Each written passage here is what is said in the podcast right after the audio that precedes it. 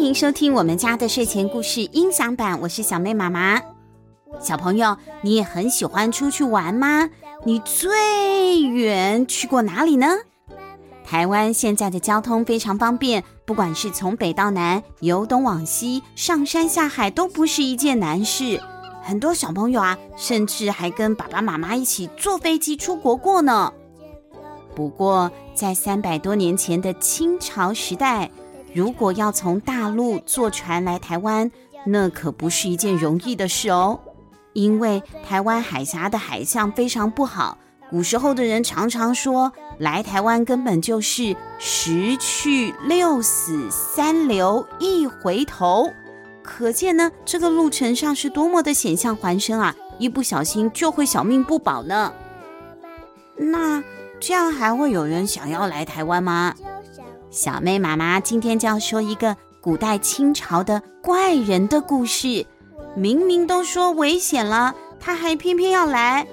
到底他是生性爱冒险，还是太贪玩了呢？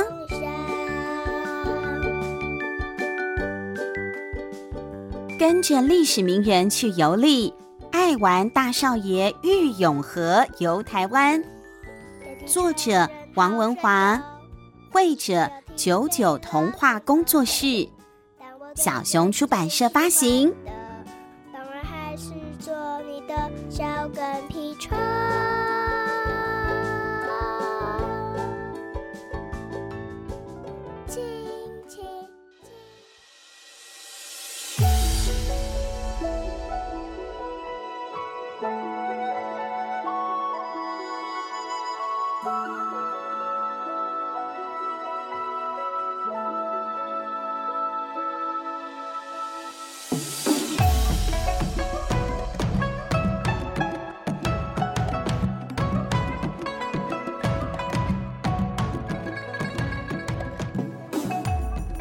清朝的康熙年间，有一位生性很乐观的大少爷，他叫做郁永和。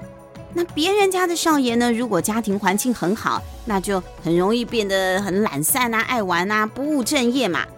这一位郁永和少爷，他也很爱玩，可是不是那种什么呃抽烟喝酒赌博啊闯祸的，他是非常喜欢旅游。不管是塞外长城、千里黄河、丝路沙漠，只要别人提起过的地方，他如果没去过，他就会想要去走一走、看一看。有一年，郁永河来到了福建蓉城，当一个小小的地方官，可是没有想到啊，竟然遇到了一件大事哦。那就是满清政府为在蓉城的一个装满了火药的火药库，不知道怎么搞的，竟然发生了大爆炸。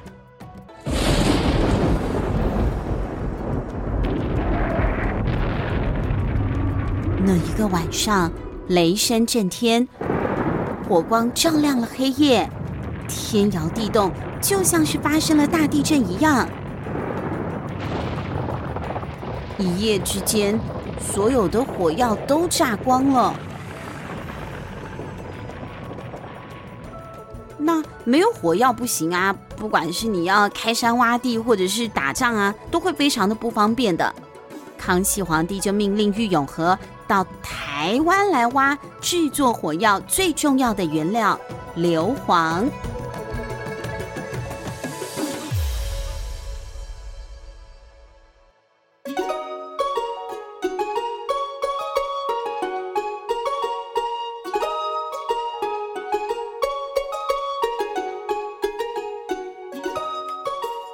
福大，你现在兴不兴奋？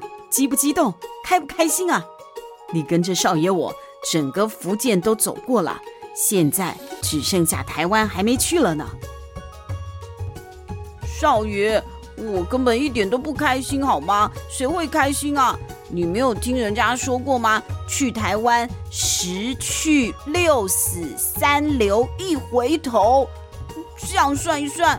我、你、王师爷还有十几个工匠，那、嗯，那岂不是岂不是几乎都要死在路上了？嗯，说不定我根本就回不来了。哎呀，你这个人怎么这么悲观呢？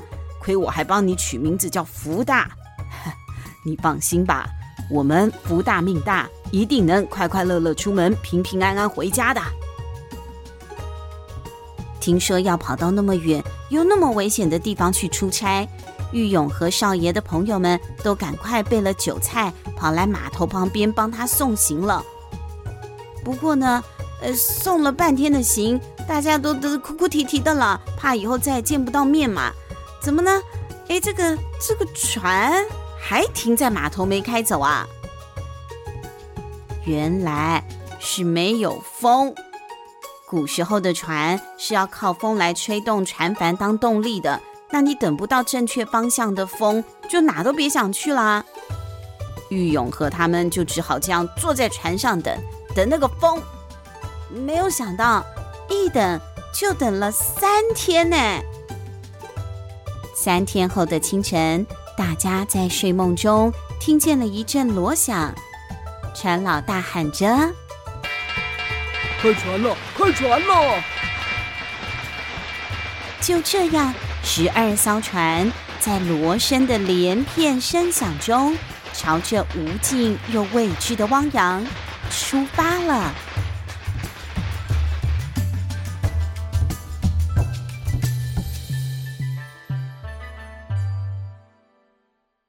他们穿越了金门的浓雾、湍急的洪水沟。澎湖的白沙湾，凶险的黑水沟，穿越了鹿耳门，历经了九死一生，终于到达了北台湾的赤坎城。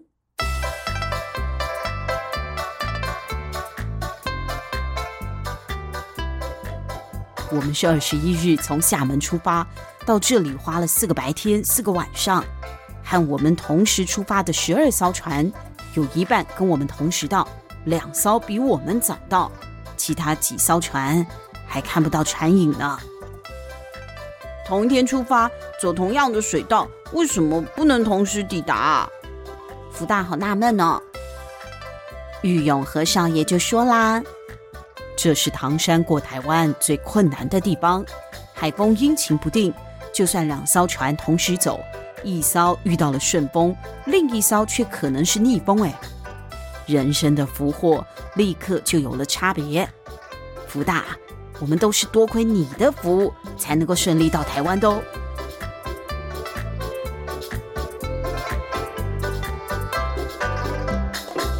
这一路啊，实在是太累太惊险了。休息了好一阵子之后，玉永和一行人。终于准备要去淡水采硫磺土了。他们先是四处采买，光是买齐一百人份的生活物品就忙了两个月耶。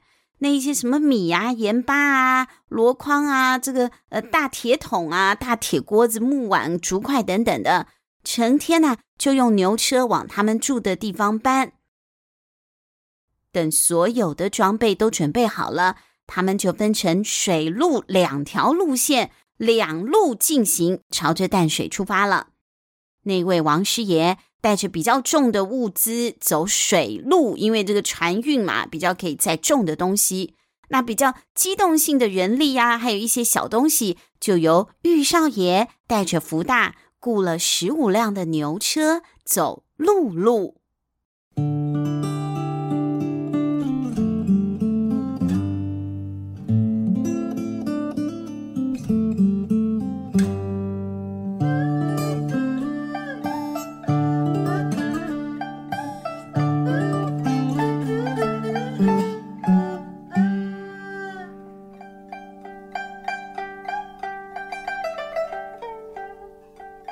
玉少爷拍拍福大的肩膀，笑呵呵地说：“台湾的山川草木，我可都还没有见过。福大，我们呢就当是搭牛车来游台湾吧。”福大他们找了当地的原住民担任车夫，每过一个社就换一个当地的车夫。这些车夫对地理环境比较熟，不会把玉永和他们呐、再去卖掉的。陪着他们的还有一位叫做顾夫公的老大爷。这位顾夫公呢，是府城的在地人，从父亲那一辈就来台湾。他年纪大，老是板着脸，但是呢，却喜欢说一些没有人听了之后笑得出来的笑话。哎，那不就是冷笑话了吗？福大就偷偷的在私底下帮这一位顾夫公取了一个外号，叫做“冷面爷爷”。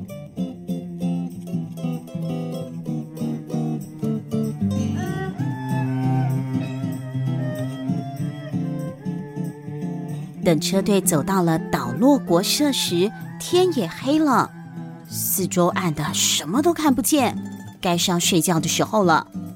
可是玉少爷却担心，王师爷他不是坐着船吗？押船走海路，那船轻水快，一定领先他们很多，不知道走得多远了。那这样他们这个牛车组的会落后太多哎。福大。我们还是赶赶夜路好了。少爷一声令下，他们的车队就不休息了，点起了火把，缓缓前进。远看就像是一条走动的火龙。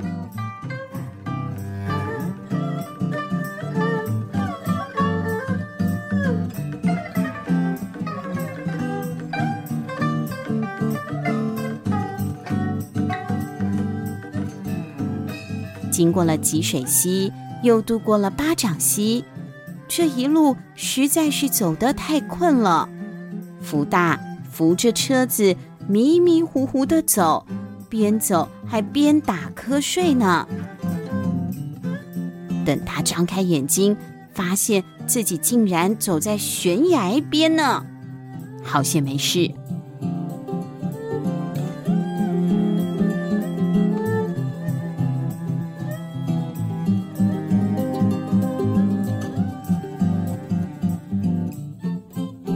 天亮了，他们来到了侏罗山，可是车队还是没有休息，继续的赶路。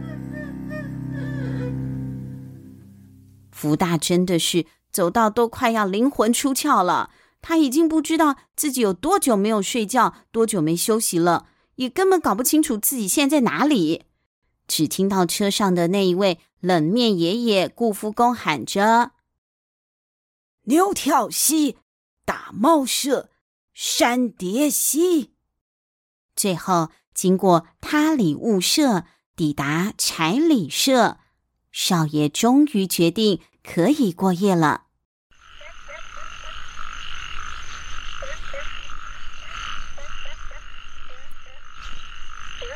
那一夜，福大躺在牛车上，青蛙的叫声很吵，呱呱呱的。福大觉得自己连做梦。好像都梦到在走路，而且还是配着呱呱呱呱呱的叫声，边呱边走，走都走不完。隔天早上，他们当然是继续的往前走啦。在准备渡过东罗溪时，福大发现东罗溪的溪水好湍急呀！过溪的时候，连一路乖顺的在拉车的老黄牛们都害怕了起来。就算车夫发出了命令，叫他们立刻下水，这些黄牛啊，竟然都抵足不前。冷面爷爷好声好气的安慰这些牛，花了好多好多时间呢，直到带头的黄牛终于动了。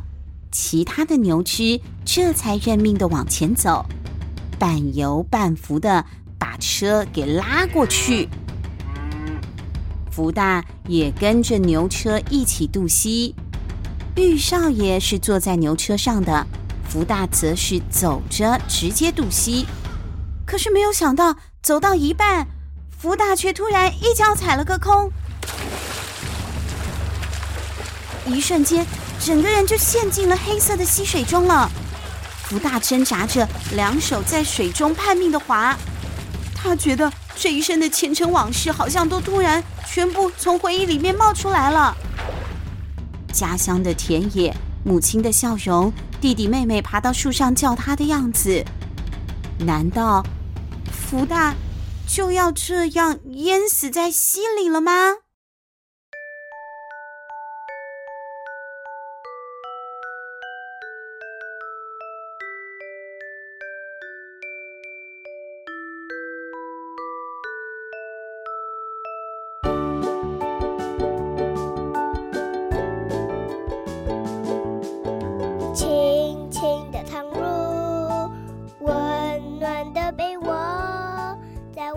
友，三百多年前的台湾交通真的很不方便哎。我们现在坐车几个小时就可以到了的地方，玉少爷他们却要走上好几天，而且一路上危险重重。像福大这回不就是溺水了吗？他能够顺利的被救起来，还是就要成为那一个？十去六死三留一回头里那个那个没有命了的人呢？欲知详情，下一集再告诉你喽。我们下星期一见，拜拜。亲亲亲亲，我最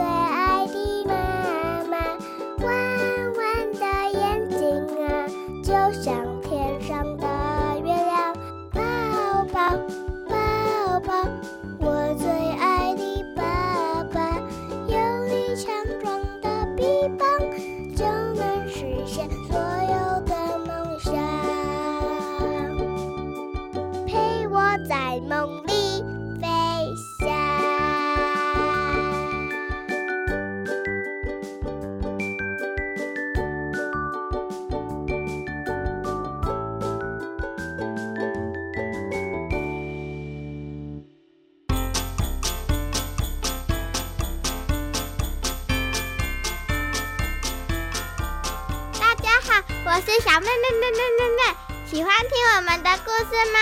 现在可以透过节目的赞助功能来请我妈妈喝一杯咖啡，或是让我买一件喜欢的文具，会让我们说故事说得更有动力哦。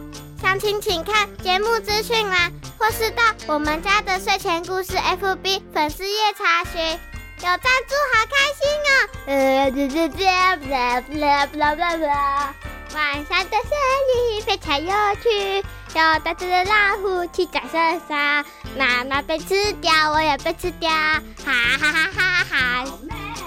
那你？